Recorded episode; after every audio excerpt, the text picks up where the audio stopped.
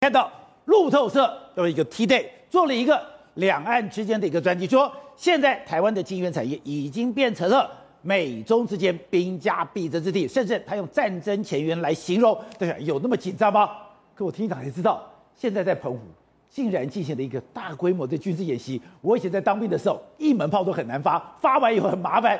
现在哎，所有的炮弹想打多少？就打多少，玩真的了。对，没错。那么这个所谓的镇江超演啊，一年至少要轰两到三次以上啊。以前怎么可能啊？哎、我就是澎防不出来的，以前很少这样打的。以前只要一轰的话呢，单单保养就保养不完，对不对？保养不完，保养不完。对，然后呢，你看我们台湾的以前的这个军队就是做做样子嘛。可是现在就规定你啊，必须出去要实弹操演，而且呢，能打多少就打多少哦。尤其现在快要是玩真的吗？现在快要过年了嘛，所以过年前一定要安定军心。所以呢，事实上呢，这个所谓的镇江操演呢，就出来开炮了。M 六十 A 三的坦克，包括 M 幺幺三的相关的这个等于说啊战甲，然后包括啊这个啊幺五五榴炮、幺洞五榴炮，就全部都拿出来，然后能打的全部都打，只呃机关枪的五零机枪呢也拿起来扫这样子，哇，看起来非常的壮观。欸、对，各式各样的火炮试射呢，全部都出来啊。为什么呢？因为很简单，那个想法在改变当中啊。那么宝杰你知道吗？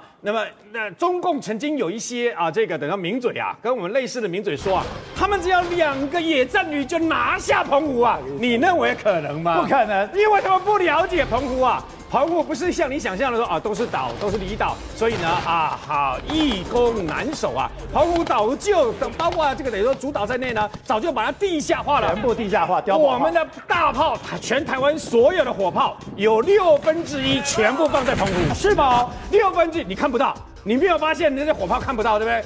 我们有六分之一的火炮在澎湖，然后呢，也包括这些 M 六六十 A 三的 M 幺幺七这些装甲坦克呢，超过一两百部，全部都放在澎澎湖啊。为什么？因为整个战略价值在改变。以前不是啊，八二三炮战金门马，马祖对不对？最前线两根嘛。然后事实上你可以发现，金门跟马祖现在是以这个飞弹。火箭，那么包括雷霆两千啊，包括各式各样的飞弹等等啦，还有八寸榴弹炮这些火炮、两四栋巨炮，这些来取代以前动不动就哦十万部队啦、两万部队在那个地方嘛。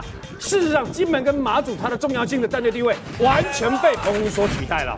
为什么呢？现在呢，老共就陷入一个迷思里面。如果我要打台湾的话，请问你我要不要打澎湖？要先拿澎湖。如果不拿不打澎湖会怎样？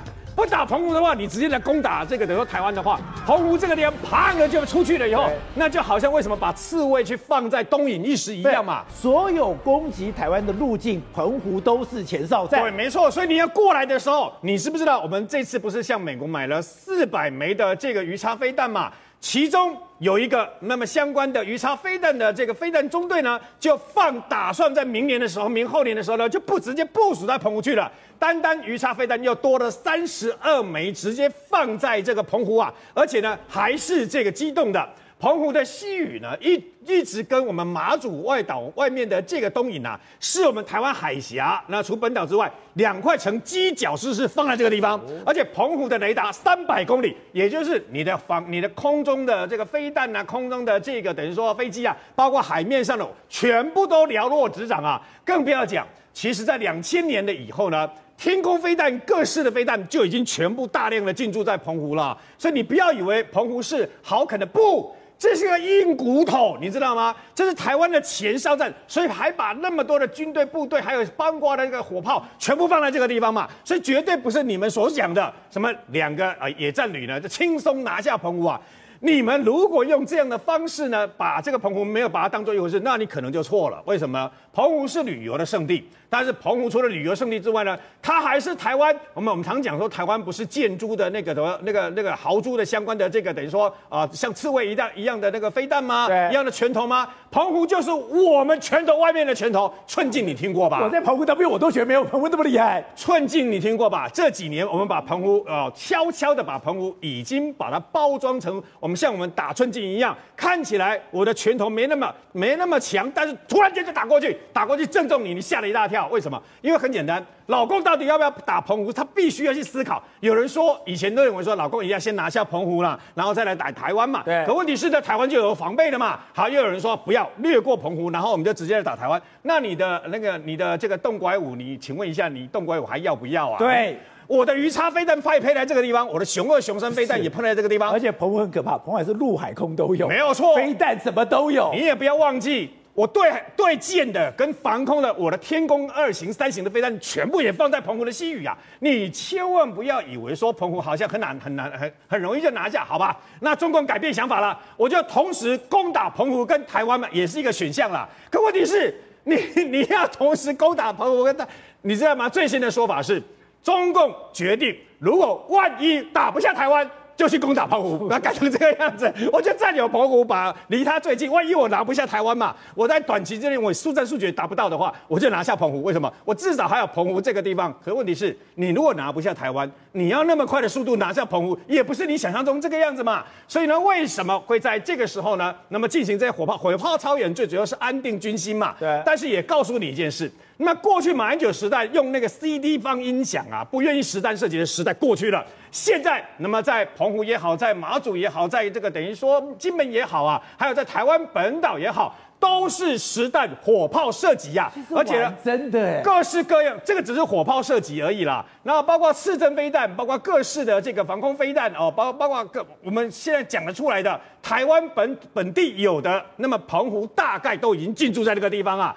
所有的一切都是为了做好准备，为什么呢？万一有状况，你不要忘记，我们的这个天駒部队直接派驻在澎湖去，万箭弹也放在澎湖的目的是为了什么嘛？那包括未来的雷霆两千征程，各位，雷霆两千现在已经从四十五公里增程到一百公里，还要继续增程，你知道吗？所以呢，事实上。澎湖绝对是一块硬骨头，澎湖绝对是我刚刚说的拳头里面的寸劲，你绝对没有那么容易可以啃下来。好，走、so,。另外就是中国前一阵子我们讲，哎，奇怪了，你为什么这样？全世界这样子大量的收购粮食，现在全世界的玉米、对大豆，等于说大米，很多一半以上都被中国给囤粮了。对，哎，你是占全世界两成的人口，你干嘛要去搜刮这么多的粮食到你的口袋里面？才发现，对，原来中国的土地、对地下水污染的状况非常严重。他们现在不要说的耕地面积减少，对，就算。你是农地，有很多都不能用了。没错，实际上为什么中国囤了那么多黄豆、玉米、小麦，还有连什么牛肉啊那些他都囤？为什么？因为中国生产出来的，搞不好他们自己都不敢吃，自己敢不会用。为什么不不敢吃呢？第一个，农地很多都受到污染，农地在耕减少之外，另外一个，他们地下水污染很严重。你像中国大陆大部分的这个农民呢，很多地方在偏远地方还是用地下水灌溉。可是呢，这是中国大陆官方的针对地下水的他们的这几千个这个观测站里面得出了结果。他们有把地下水分为五类，一到三类就是可以使用的，那第四类、第五类是不能够使用的。结果你知道，能够使用的只有十三点六趴，高达百分之八十七趴是没办法使用的。太夸张了吧？你要么就是有毒，要么就是可能喝了会有什么副作用，居然有那么多。所以呢，这么多地地下水都遭到污染的时候，那告诉你什么？中国大陆很多偏远地方耕耕出来的农田里面都是浇的这些可能受到污染的地下水。所以呢，中国大陆呢，在十二月一号就有一个所谓的这个地下水管理条例，就是说他们要呵护地下的这个生命之泉。所以呢，事实上现在中国大陆一直在开始在保护所谓的水的这个重要性。好，那那中国大陆水到底污染多严重？我们就讲长江流域，长江是最中国大陆目前最重要的粮仓所在地，对，对不对？但那事实上在湖北省这个地方，有一个磷磷化工的这个企业，就那。我们知道磷是做什么？磷是做那个农民呢，可能要耕种的时候用的肥料。磷肥。那你要磷肥的时候，因为磷肥呢，它很占面积，所以这些这些这些工厂呢，它都盖在什么地方？它都盖到长江沿岸。盖长江沿岸呢，它就堆了很大堆的这个磷在这个地方。然后磷磷堆久了之后会怎样？会有所谓的磷石膏，就是你没有用完了就变成磷石膏。那变成磷石膏之后，你知道在他们周边的所谓的植物里面来说，一旦风一吹的时候，那些磷石会被被飘起来。所以他说。水边的植物上都有一个白色粉末的这个粉状物，好像盖了一层霜。那结果你知道，因为下雨之后，这个磷肥就流入长江，所以说长江里面的水，你看他就说，长江里面的氮氨气还有总磷浓度呢，比地表水多了二十六倍，还有三千四百七十四倍。他说这个水是什么？是牛奶水啊。这不是一般的水，是牛奶，像牛奶一样的水，欸。水被污染那么严重，他这个很夸张。他说这他们根本不敢使用。好，那除了这个磷肥厂的这个污染之外，你看还有这种水，红色的水哦，真的这是在另另外一个黄麦岭这个地方，也在湖北，他们是啊公司自己这样排这个污污水的这个情形。那除了这个之外，你看安徽也被查到说，哎，你有污水就直接排到长江，这个污水就是可能家户用的这个污水或者工厂用的污水，那你更不用讲盗采砂石的一堆啊，长江上上游盗采砂石，所以长江上游的这个沙石哦这样流下去之后，整个这个你看黄土，你看。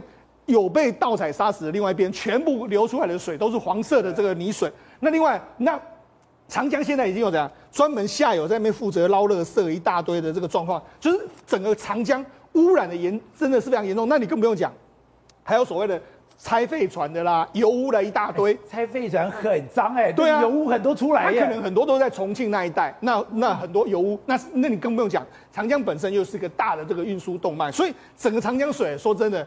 是生命之水，但是现在已经变成什么牛奶江？他们都说这个实在是很恐怖。好，那除了这个之外，哎、欸，你说那我不要喝长江水啊？那我就喝什么水龙头里面的水总可以吧？可是宝姐，我跟你讲，水龙头的水更脏。你看这个是榆林这个地方，哦，弄出来的水，这根本跟这个水你敢喝吗？这个水根本就已经黑色。他说开一开水龙头的水是黑的。他说流了四十分钟之后才稍微略微变清。另外，这是河南小区。水龙头里面的水是这个样子，冲马桶是黑的。另外还有更夸张，水龙头水这样冒泡泡，这个水你敢喝吗？这各式各样的水，那甚至还有一个更夸张，在山西，水龙头的水出来居然是粉红色的，那到底是什么东西？没有人知道啊。难怪他要呵护地下水。对，所以那，有有些是有些可能是管线的问题，那有些可能是水源自己本身的问题。所以现在很多中国大陆的民众都说，哎、欸，我们的水可能变成这个非常重大的问题了。好，那除了这个之外，我们知道之前我们曾经说，因为长江流域有非常多污染，所以我们这个日本呢，或者很多国外媒体都做过所谓癌症村，就是说，哎，可能这个村庄有非常多癌症，你看很多都集中在所谓的长江流域这一带。那结果呢，中国大陆从二零一三年就盖牌，就说，哎。没有这个癌症村这一这件事情，但是呢，你问呢，从当地的民众，就是后来记者再去问当地的民众，当地民众说差不多啊，我们死亡人数还是跟以前差不多啊，根本没什么两样，所以中国掩盖了这个事实。那我们讲一个状况，就是在长江下游，长江下游这个有一个叫做这个苍市这个地方，他说他们这些都住在这个岸边，那住在岸边的时候，他们喝什么水？喝长江水。就喝长江水之后，他们就说污染非常严重。他说喝的水有异味，冬天的时候长江水会降低，变得很少，但是污水没有减少。那渔民会怎样？肚子痛、拉肚子，非常非常多。所以那甚至还有人得了什么癌症。所以呢，真的就是如同这个之前媒体的报道，癌症村并没有减少的一个情形。然后除了癌症村减少，除没有减少之外，刚才宝杰一开始就破题讲到说，中国很在意农村的问题嘛，要赶快续一些农产品嘛。好。那习近平也开始讲了，习近平说：“哎、欸，我们要稳住三农。好，那到底是哪三农呢？第一个是农业基础稳固，然后农村和谐稳定，然后农民安居乐业。所以要稳住这三农，中国就可以稳住。可是问题是，你看他最近一段时间，从二零一八年呐、啊，然后这个今年的时候呢，都去包括说像东三省或去这个东莞去呃去考察这个长黄河三角洲等等的农地的这个状况。但是呢，事实上。”我们刚才讲到水是个问题之外，还有另外一个大问题，就是地农地遭到大规模的污染。这是日经的消息，日经就说中国有两成的农地还有铬、汞重金属，那就没救了。两成，两成，哎，两成下去的话，那还得了？那事实上呢，中国它污染到底多严重呢？事实上，在长江三角洲，他们有非常多的这个耕地，都是你看，这耕地就在旁边，结果你看民这个工厂就直接排这个废水到这个地方去。那你看农地被污染的时候，很多你看污染到多严重呢？他说。污染到连草都长不出来，所以呢，这非常夸张。那他们农地就有了，就随便处理啊，污水乱倒啦，然后任意倒这个废土啦，所以农地的减少也变成是个大问题。所以为什么习近平要在这个时候，或者中国要在这个时候大举的囤粮呢？水是个问题，农地也是个问题。那中中国大陆呢，真的未来搞不好会有缺粮食的危机嘛？Good day，有爱大声唱，拥抱好日子公益演唱会，邀你一起为爱发声。